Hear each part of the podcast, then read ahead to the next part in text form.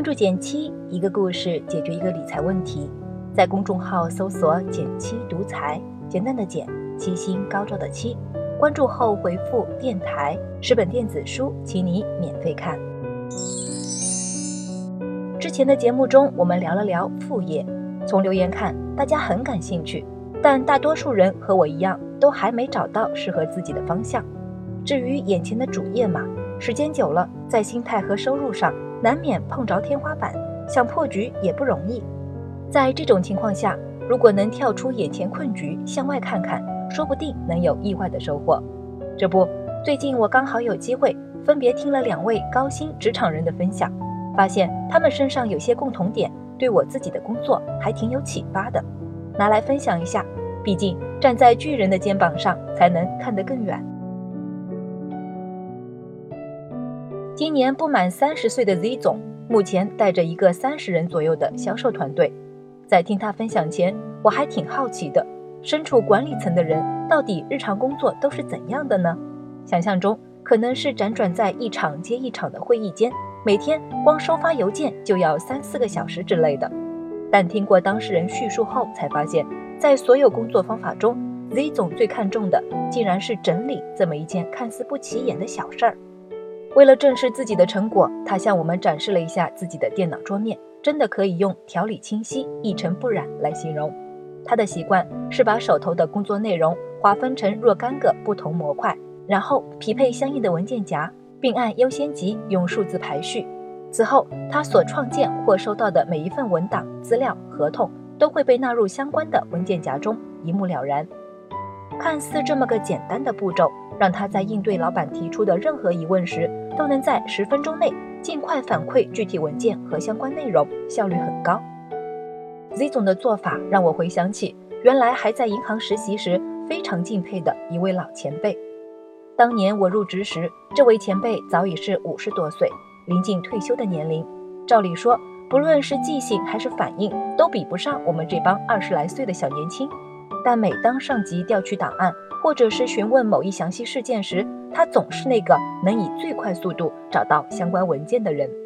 作为他的徒弟，我近水楼台的观察了一下，发现前辈的办公桌总是非常整洁。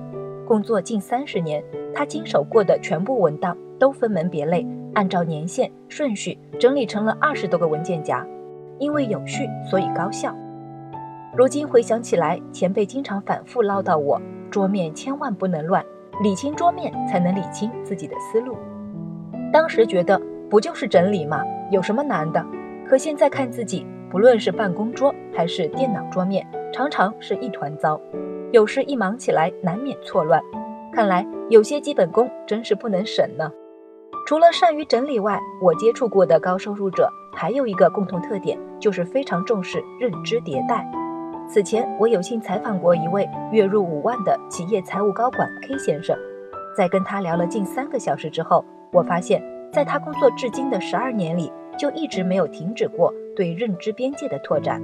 因为是干财务的，所以毕业之后也得不断学习考证。工作的头六年里，K 先生都在半工半读中度过。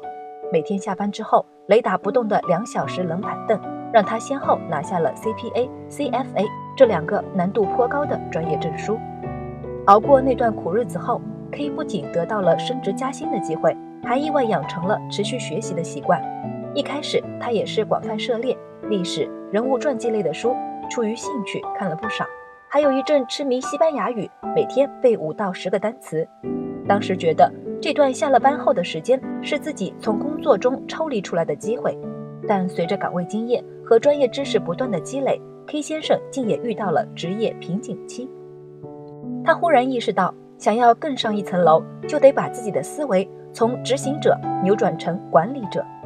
这次他还是决定从每天下班后的两小时开始做起，于是他开始有意识地阅读管理者传记，还买了不少在线课。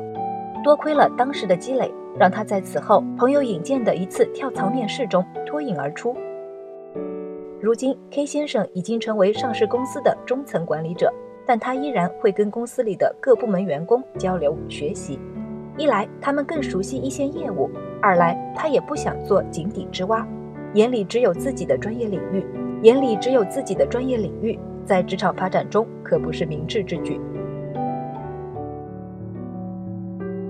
想来，每当谈升职加薪，我们都习惯按月薪来衡量，希望能在现有基础上再有个百分之十到百分之三十的提升。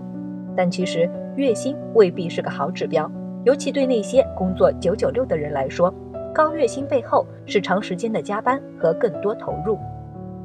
相比之下，时薪反倒是个更客观的标准，也因此，在我看来，时薪的提升才是更值得我们追求的一件事。但不要忘了。收入跟产出是成正比的，想要抬高自己的单位收入，不妨先思考现有的单位产出是否还有上升空间呢？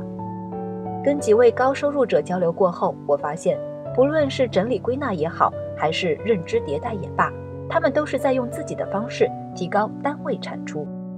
记得曾看过这样一句话：人对自己的放弃都是从一点点开始的，这里标准降一点，那里降一点。整体的标准就降下来了，想来工作更是如此。